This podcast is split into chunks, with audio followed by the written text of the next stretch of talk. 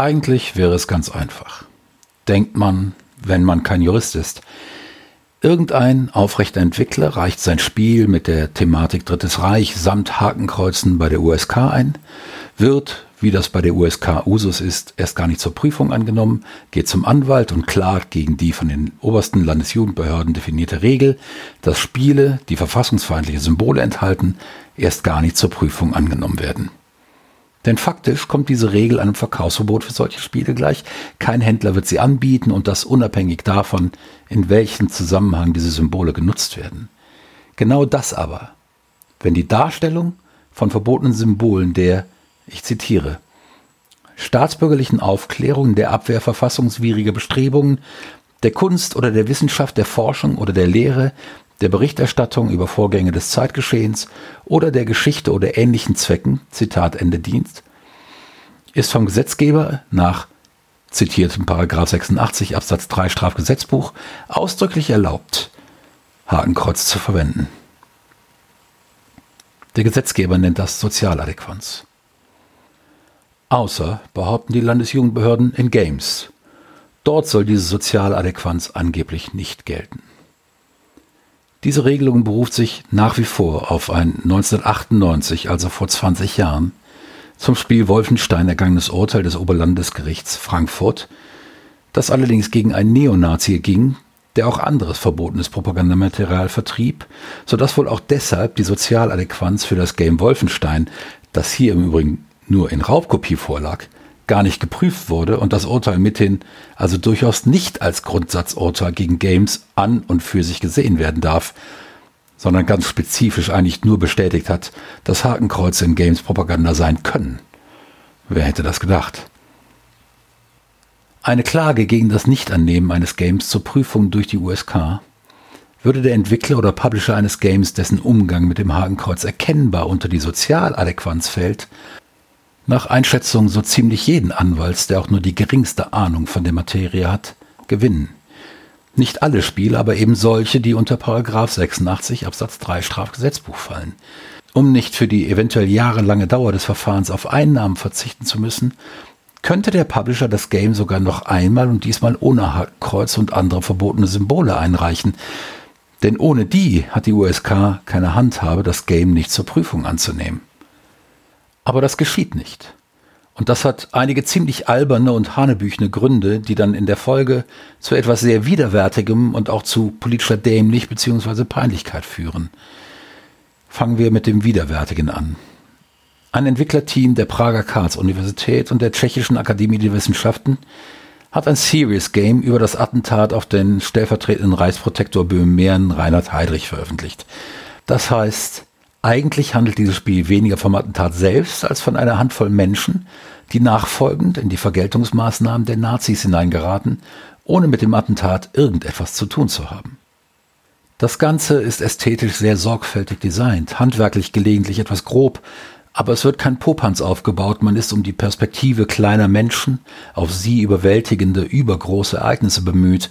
Das Totalitäre wird als extrem übergriffige und eben auch fatale und korrumpierende Lebenserfahrung sichtbar, spürbar, erfahrbar, als etwas, das jeden schuldig werden oder sich zumindest so fühlen lässt. Soweit, so aufklärerisch und intellektuell ehrlich. Genau dieses Spiel darf. Und dies ist eine blanke Verhöhnung der Opfer deutscher Gewaltherrschaft in Deutschland von der USK nicht zur Prüfung angenommen werden. Das Ganze wird noch absurder, wenn man bedenkt, dass Attentat 1942, so der Name des Spiels, auf der Amaze 2018 ausgestellt werden sollte und dort dann nur als Trailer-Video laufen konnte, weil die USK dieses Spiel nicht angenommen hat. Was ein deutscher Amtsträger ist, der tut halt seine Pflicht, egal wie falsch sie ist. Die Banalität des Bösen, sie ist keineswegs nur eine Formulierung Hannah Arendts, sie ist gehegte Tradition in deutschen Verwaltungen. Noch einmal, um das eigentlich Unfassbare in Worte zu fassen.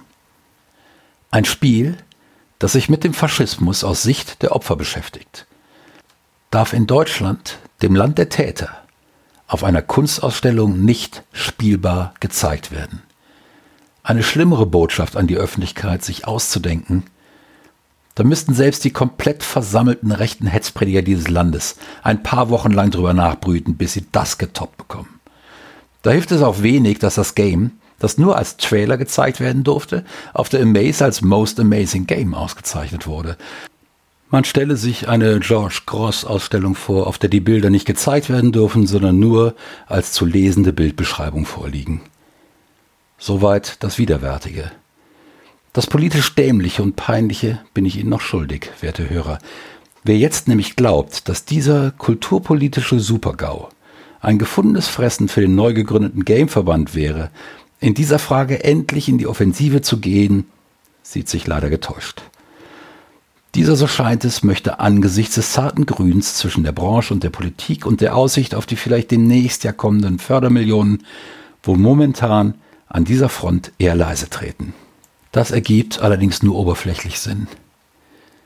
Denn wie kann man einerseits jahrelang die kulturelle Bedeutung von Games als Fördergrund ins Feld führen, aber genau in dem Moment, in dem der Schwachsinn des Hakenkreuz-Tabus für Games am offensichtlichsten geworden ist, genau in dem Augenblick, in dem die kulturelle Wertigkeit und Aussagekraft von Spielen am deutlichsten wird, dieses Argument in der Schublade verschwinden lassen?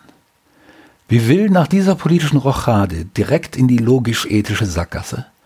der Game noch jemals das Banner der Kultur ernsthaft in die politische Schlacht führen. Als Politiker würde ich ihn auslachen. Zwar hatte Felix Falk, Geschäftsführer des Game, noch anlässlich der Wolfenstein-Debatte die oberste Landesjugendbehörde aufgefordert, ihre Rechtsposition der Realität anzupassen. Aber weder wurde diese Forderung jetzt mit Nachdruck wiederholt, noch hat sich der Game meinem Wissen nach dazu bereit erklärt, an Attentat 1942 einen Musterprozess festzumachen oder wenigstens zu finanzieren. Eine Google-Recherche brachte jedenfalls für Gameverband und Attentat keine den Verband entlastende Meldung. Der aktuelle Newsletter des Game weist keinen einzigen eigenen Artikel zum Thema aus, keine eigene Initiative. Erst im Schluss des Newsletters erscheint unter Goodreads ein Link auf einen Beitrag des Deutschlandfunks, in dem es um das Hakenkreuz in der weiter unten noch besprochenen Casa Bundesfighter 2 Turbo geht. Attentat 1942 wird auch in diesem Artikel nicht einmal erwähnt. Es ist, als wollte der Game den Fall totschweigen. Der Eindruck wäre aber fatal, dass der Game vor allem dann Stellung bezieht, wenn die finanziellen Interessen finanzstarker Mitglieder betroffen sind. Bethesda, der Entwickler von Wolfenstein, gehört dem zahlungskräftigen Game-Mitglied Zenimax. Die Karls-Universität in Prag zählt nicht zu diesem erlauchten Kreis. Der Game sollte sich also entscheiden. Entweder ist ihm die Kohle wichtig oder die Kultur. Wenn er diese für jene unter den Bus schubst, verdient er beide nicht.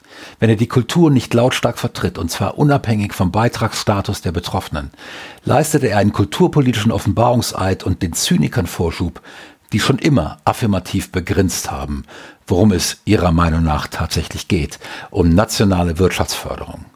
Und die ist halt innerhalb der EU weitestgehend verboten.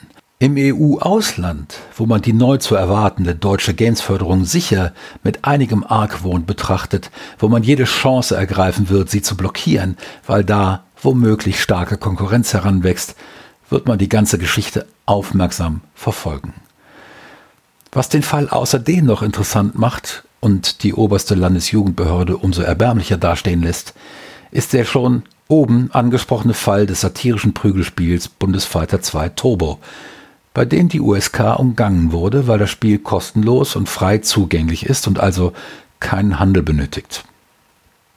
Dies ist legal, aber eben auch nur bei freien Inhalten sinnvoll, weil da kein Händler eine Strafanzeige riskiert, wenn sich das Game später als pornografisch, gewaltverherrlichend oder eben unter das Verbreitungsverbot bestimmter politischer Symbole fallend herausstellte. Verantwortet wurde der Bundesfighter vom Medienangebot Funk, einer Kooperation aus ARD und ZDF.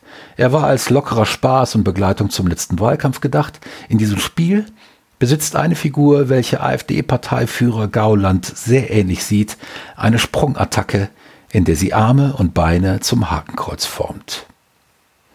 Um den Fall ein für allemal zu klären und ein Grundsatzurteil zu erzwingen, das Games aus den Klauen der kulturellen Bigotterie befreien würde, hatte ein Mitglied, nein, nicht des Game, sondern des Verbands für Deutschlands Video- und Computerspieler VDVC nie gehört, ich auch nicht, Dabei wurde der sogar in Karlsruhe gegründet. Jedenfalls Dieser rundheraus und ganz ironiefrei zu lobende Mensch hatte Anzeige gegen die Macher des Bundesfighter erstattet, die der Anzeige dann auch sehr entspannt ins Auge sahen. Und weil der Weltgeist einen ausgeprägten Sinn für Humor hat, landete diese Klage dann ironischerweise ausgerechnet bei der Staatsanwaltschaft Stuttgart. Das ist lustig, weil genau dort schon mal, nämlich vor etwa zehn Jahren, ein verwandter Fall aufschlug, der bundesweit Schlagzeilen machte, als dieselbe Staatsanwaltschaft bei einer Durchsuchung der Geschäftsräume eines linksalternativen Versandhändlers Teile des Sortiments beschlagnahmte. Das dem armen Mann vorgeworfene Vergehen Aufkleber, auf denen ein Hakenkreuz von einem Halteverbotsbalken durchgestrichen wurde. Auch das sollte, so die eigenwillige Interpretation der Behörde, verboten sein.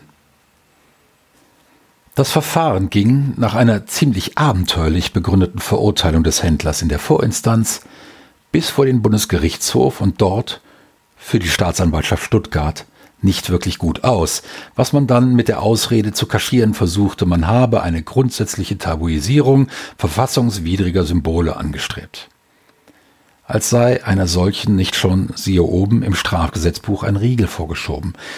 Warum für solche gerichtlichen Klärungen dann Beschlagnahmen und Durchsuchungen der Geschäftsräume absolut notwendig sein sollen, hat mir auch noch kein Jurist wirklich erklären können. Niemand käme hier bitte auf den Verdacht, da wolle eine Staatsanwaltschaft mal ein wenig politischen Druck ausüben. Genau in dieser Staatsanwaltschaft landete also die Anzeige gegen den Bundesfighter. Schlechte Aussichten also? Mitnichten. Denn im Gegensatz zur obersten Landesjugendbehörde ist man bei der Stuttgarter Staatsanwaltschaft offenbar lernfähig und nahm in der Sache nicht einmal Ermittlungen auf, obwohl auch die Behörde in Gaulands Sprungattacke klar ein Hakenkreuz erkannte. Begründet wurde die Nichtaufnahme von Ermittlungen damit, dass es nach 152 Absatz 2 Strafprozessordnung keine gesetzliche Grundlage für Ermittlungen gäbe.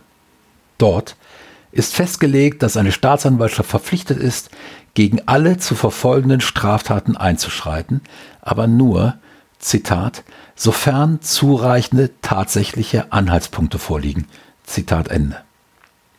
Die aber sah man in Stuttgart nicht.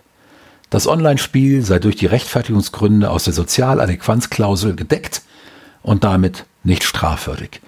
Dieselbe Sozialadäquanz wurde Games im berüchtigten Wolfenstein-Urteil von 1998 noch rundheraus abgesprochen bzw. rechtsfehlerhaft erst gar nicht geprüft. Der Anzeigenerstatter ließ die Sache nicht auf sich beruhen, denn man wollte ja ein Gerichtsurteil, welches diesen Sachverhalt gerichtlich klärt. Also zog er vor die Generalstaatsanwaltschaft, um die Stuttgarter zur Ermittlung zu zwingen. Aber auch die winkte ab, bezeichnete das Wolfenstein-Urteil als wörtlich überholt, verwies auf die durch USK und BPJM vorgesehenen Prozesse, die das Game absichtlich nicht durchlaufen hatte, auf den offensichtlichen Kunstcharakter von Games an und für sich, der auch durch die Anerkennung des Games als Kulturgut durch den Deutschen Kulturrat erkennbar sei, auf den offenkundig satirischen Charakter des Bundesfighters und damit kam es also wieder nicht zu einem echten Verfahren. Die Games-Branche, sagt die Justiz nicht völlig ohne Berechtigung, soll ihre Probleme bitte selbst lösen. Sie erklärte sich für nicht zuständig und ohnehin überlastet. Und genau das reicht der obersten Landesjugendbehörde, um sich weiter feige ihrer Verantwortung vor Kunst, Gesellschaft und Geschichte zu entziehen. Hinter genau diesem, von der Generalstaatsanwaltschaft als überholt bezeichneten Urteil verstecken sie sich und sagen, eine Neubewertung kann es erst nach einem neuen Urteil geben. Und ein neues Urteil gibt es nicht, weil sich verständlicherweise kein Staatsanwalt lächerlich machen will.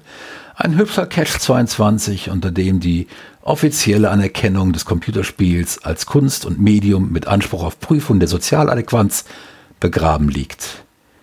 Die Feigheit der Damen und Herren in der obersten Landesjugendbehörde schreit hier mindestens ebenso ohrenbetäubend zum Himmel, wie der Verrat des Game an seiner eigenen Behauptung, Games seien ein wichtiges, förderungswürdiges Kulturgut. Zwar weist jetzt natürlich jeder darauf hin, dass die Weigerung der Generalstaatsanwaltschaft ein wichtiges Zeichen dafür ist, dass Games heute richterlich anders bewertet würden als 1998. Aber solange es nicht einmal zu einem Prozess kommt, lässt sich das natürlich schwer beweisen. Und so lange haben die Zuständigen angekündigt, werden sie ihre nicht vorhandenen Eier hinter hakenkreuzförmigen Feigenblättern verstecken. Selbst wenn diese in einem historischen antifaschistischen Lernspiel enthalten und die Entwickler selbst Nachfahren der Opfer des deutschen Faschismus wären. Beziehungsweise sind. Was also ist zu tun? Man könnte natürlich genau das machen, was ich oben skizziert habe. Das Game bei der USK einreichen, ablehnen lassen, dann eine zensierte Fassung einreichen und gegen den ersten Bescheid klagen. Das zöge aber, Juristen mögen mich korrigieren, wenn dies falsch ist, nur eine verwaltungsrechtliche, aber sicher keine strafrechtliche Klärung nach sich. Die Folge könnte sein, dass Spiele, die dann aus dem USK-Prozess als geprüft hervorgingen, einer anschließenden strafrechtlichen Überprüfung im Zweifel immer noch standhalten müssten, wenn sich ein Kläger fände. Sprich, die USK winkt ein Spiel durch und anschließend kommt Staatsanwalt Meyer aus München oder Dresden, dem möglicherweise die ganze antifaschistische Richtung des Games nicht passt, rein hypothetisch natürlich, so etwas würde in der Realität nie vorkommen, und beschlagnahmt es erstmal, weil Hakenkreuze. Der Publisher kriegt dann vielleicht Jahre später recht, aber den wirtschaftlichen Schaden sowie den Strafprozess hat er erstmal am Hals. Und auch die Händler, die sich wahrscheinlich jahrelang mit Strafverfahren rumzuschlagen hätten, würden sich bedanken. Anzunehmen, dass also auch das den meisten Publishern und Verkäufern zu heiß und Selbstzensur dann nach wie vor die Regel wäre. Unser hypothetischer Staatsanwalt Meyer mit AI hätte sein Ziel erreicht. Antifaschistische Spiele mit Hakenkreuz wären nach wie vor nicht auf dem deutschen Markt. In dem Zusammenhang sei die Erinnerung daran erlaubt, dass deutsches Recht und rechte Deutsche schon immer und nicht nur etymologisch sehr gut miteinander konnten. Man schlage nach unter Freisler Auschwitz-Prozesse, welche die deutsche Justiz 18 Jahre lang zu verhindern wusste, oder Globke Hans. Ach, das ganze Thema Justiz und NS-Diktatur ist bis heute ein erheblich unappetitliches. Und der stinkende Schoß ist fruchtbar noch. Aus ihm krochen unlängst der ganz unhypothetische Dresdner Richter Meier mit EI oder der nicht minder unhypothetische Freiburger Staatsanwalt Seitz. Sprich, es ist sicher möglich, mit ein wenig Geld und geschickter Strategie die widerwärtige Feigheit der obersten Landesjugendbehörde auszuhebeln, es ist wahrscheinlich möglich, den gesamten Prozess der USK-Freigabe auf dem Klageweg so zum Umbau zu zwingen, dass Spiele mit Hakenkreuzen dort in Zukunft zur Prüfung angenommen werden, aber um auch die strafrechtliche Beurteilung abzusichern, benötigte es einige höchstrichterliche Klarstellungen, mindestens auf BGH-Ebene besser, noch per Bundesverfassungsgericht. Und für die müssten dann Entwickler nicht nur einen wirtschaftlichen Schaden riskieren, sondern eventuell sogar eine strafrechtliche Verurteilung.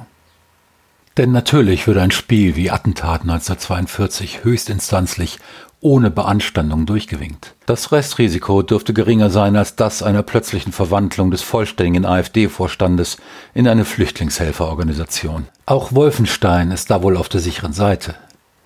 Aber wie sieht das mit strategischen Simulationen aus, in denen ich beide Seiten spielen kann? Mit Multiplayer-Shootern, in denen ich den Nazis zum Sieg verhelfen kann, das gibt es natürlich heute schon, bloß dann eben nicht mit Hakenkreuzen. Würde auch hier die Sozialadäquanz noch greifen? Der Kunstvorbehalt? Wie weit kann man gehen? Müssen die Urteile genrespezifisch fallen? Geht das überhaupt? Kommt hier dann vielleicht auch die Justiz semantisch an ihre Grenzen und muss die Waffen strecken? Und falls dies so sein sollte, wird dann eher restriktiv geurteilt oder liberal, weil geurteilt wird werden. Genau diese Unsicherheit darf aber nicht bestehen, denn dann verzichten die Publisher lieber auf die Veröffentlichung mit Hakenkreuzen. Was wäre also zu tun? Ein Vorschlag wäre, dass die USK selbst Spiele, welche verbotene Symbole verwenden, auf mögliche Strafbarkeit hin überprüft. Sie tut das ja jetzt schon mit Gewaltdarstellungen und Pornografie. Es würde sie also nicht überfordern. Der Antragsteller wird dann bei negativem Befund, sprich keiner absehbaren Strafbarkeit, von der Strafverfolgung befreit. Auch dies ist jetzt bereits bei Gewaltverherrlichung und Pornografie der Fall. Eine Altersfreigabe und sei sie ab 18 schützt vor Strafverfolgung. Selbst wenn dann ein Gericht herausfinden sollte, dass das Spiel die NS-Symbolik auf strafrechtlich bedenkliche Weise verwendet. Ich wüsste jedenfalls keinen Grund, warum so etwas bei anderen Straftatbeständen möglich sein sollte, aber nicht bei Paragraph 86 StGB. Aber eines steht fest, die gegenwärtige USK-Praxis bietet keinen Weg in die Zukunft. Entweder halten dieselben Parameter Einzug in die Bewertung von Spielen, die auch für alle anderen medialen Kunstformen gelten, oder Spiele werden der Paria unter den Kunstformen bleiben, auch wenn alle so tun, als wäre dem nicht so. Man ist schlichtweg nicht gleichberechtigt, wenn man um Dinge betteln oder sie sich ertricksen muss, die andere ganz selbstverständlich zugestanden bekommen. Solange sich also alle, die tatsächlich etwas ändern könnten, und das sind vor allem die oberste Landesjugendbehörde und der Game, der die Möglichkeiten hätte, öffentlichen Druck aufzubauen und die entsprechenden Prozesse zu unterstützen. Solange sich also die wichtigsten Mitspieler hinter dem Hakenkreuz verschanzen, um eine Kunstform an ihrer Emanzipation zu hindern oder sich nicht einem befürchteten öffentlichen Sturm der Entrüstung auszusetzen, solange wird sich an diesem erbärmlichen und im Falle von Attentaten 1942 verheerenden, öffentlich peinlichen Zustand nichts ändern. Denn das Argument der öffentlichen Entrüstung ist ohnehin ein vorgeschobenes. Glaubt einer ernsthaft, dass Feuerchen, das Bild und Co. bei den über 60-Jährigen noch entfachen könnten, würde nicht im Rest der Medien binnen Minuten wieder ausgetreten? Glaubt tatsächlich jemand, dass ein Spiel wie Attentat 1942 ernsthaft irgendwo als Nazi-Propaganda verkauft werden kann? Man mag im Springer-Hochhaus ja grundsätzlich moralavers sein. Bescheuert ist man dort nicht. Dort weiß man ganz genau, was kampagnentauglich ist und was nicht. Attentat 1942 eignet sich zur Kampagne gegen Hakenkreuze in Games etwa genauso gut wie das Foto eines zwei Wochen alten Katzenbabys zur Bebilderung eines Werbefeldzugs für mehr Tierversuche. Was bleibt also? Momentan vor allem ein erschütterndes Bild aus Zivilfeigheit, Dämlichkeit und schlichtem Unwillen, einfach mal das Richtige zu tun, ohne vorher irgendwelche verqueren politischen Ausreden finden zu wollen. Lieber blamiert sich die gesamte deutsche Branche bis auf die Knochen im Ausland, macht sich beim Thema politische Bildung vollständig unglaubwürdig und zeigt, was ihre kulturpolitischen Bekenntnisse wert sind. Nichts, gar nichts. Wahrscheinlich haben die Zyniker sogar recht aller Wert der Computerspielen momentan in der Öffentlichkeit zugemessen wird und politisch wirksam ist, ist der rein ökonomische. Es geht um Arbeitsplätze, um materiell verwertbare Technologie, um Kontostände und Marktanteile. Und für die Politik vielleicht noch darum, den Anschluss an eine zunehmend gameaffine Wählerschaft nicht zu verlieren. Kultur spielt keine Rolle. Politische Aufklärung spielt keine, Kunst ohnehin nicht, geschweige denn ihre Freiheit. Alle diese sogenannten weichen Faktoren sind nicht einmal mehr Sonntagsreden, noch nicht einmal jenes Gute und Schöne, dem wir gerne mal, wie Kästner es formulierte, den leeren Platz überm Sofa einräumen. Alles Lüge, um mit Rio Reise einen anderen deutschen Dichter zu zitieren, und damit ist die Diskussion um Games eigentlich beinahe exakt wieder da angekommen, wo sie schon 1998 war. Damals war die Branche bloß noch zu klein, da musste sich keiner was vormachen. Da brauchte es für die Diskriminierung des Games von allen anderen Kunstformen keine Lügen. Das Schlimme dabei ist, diesmal ist die Branche komplizenhaft mit dabei. Widerspricht nicht, obwohl sie es jetzt im Gegensatz zu 1998 effektiv könnte. Die Erbsünde des Games ist und bleibt seine Selbstverleugnung als ernsthafte, gleichberechtigte und gleichberechtigt zu behandelnde Kunstform. 1998 hatte diese Selbstverleugnung bereits dazu geführt, dass es gar keine ernsthafte Branchenvertretung gab. Jetzt, wo sie ernsthaft sein könnte, wo alle Voraussetzungen da wären, behandelt diese Branchenvertretung den Emanzipationsanspruch des Games gegenüber seinen ökonomischen Rahmendaten als zweitrangig. Denn wie anders lässt sich das ohrenbetäubende Schweigen anders erklären, als mit dem Wunsch, niemanden aufzuschrecken, bevor die Förderung durch ist dass sie damit die Axt an den eigenen Anspruch legt. Das zu erkennen scheint man beim Game zu viel Schleue und zu wenig Klugheit zu besitzen. Die Branchenvertretung gleicht für mich darin, das wird sie nicht gerne hören, den Schweizer Banken, die das Geld der Nazis und Juden gerne nahmen, die hinter, nicht unter, denn die Schweiz war neutral, hinter dem Hakenkreuz glänzende Geschäfte machten, aber sich für flüchtende Juden oder andere Verfolgte als nicht zuständig erachteten. Geld regiert die Welt. Und bei der Wahl zwischen Faschismus und Moral gewinnt immer noch das, was sich gerade am meisten auszahlt. Moral, die nicht bereit ist, Ware zu werden, hat im entfesselten Kapitalismus der Gegenwart konsequenterweise keine Chance. Faschismus, Autoritarismus, und Totalitarismus dagegen scheinen der heiße Scheiß der Stunde zu sein. Das bedeutet für mich aber nicht, dass sie akzeptabel sind. Und das bedeutet auch nicht, dass jeder sich darin wälzen muss. Nicht die oberste Landesjugendbehörde und auch nicht der Game. Die Macher von Attentaten 1942, hört man, wollen in Deutschland vor Gericht ziehen. Auf welcher rechtlichen Grundlage genau sie das versuchen werden, weiß ich nicht. Es bieten sich ja einige. Und ein paar Anwälte, immerhin, haben ihnen Unterstützung zugesagt. Das ist wenig, aber besser als nichts. Ich wünsche ihnen jeden Erfolg und schäme mich.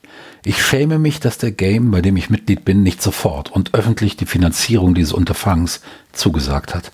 Ich schäme mich als Deutscher, dass in meinem Land immer noch die Genehmigung einer höheren Instanz benötigt wird, damit man endlich das Richtige tut. Und ich schäme mich als Teil der deutschen Branche dafür, dass dieser Prozess von denen angestrengt werden muss, deren Vorfahren Opfer unserer Vorfahren waren. AfD und Reconquista Germanica marschieren ungehindert, und die Nachfahren der Opfer des deutschen Faschismus müssen hierzulande vor Gericht um ihr Recht kämpfen, genau diesen deutschen Faschismus in seinen Symbolen als solchen darstellen zu dürfen. Wie schrieb Kästner drei Jahre vor der Machtergreifung? Ihr wollt euch noch immer nicht daran gewöhnen, gescheit und trotzdem tapfer zu sein. Es scheint gerade so, als hätten wir auch 90 Jahre später noch immer nichts gelernt. Ach, streichen wir das scheint. Wir haben noch immer nichts gelernt. In diesem Sinne, bis zum nächsten Monat, euer Wolfgang.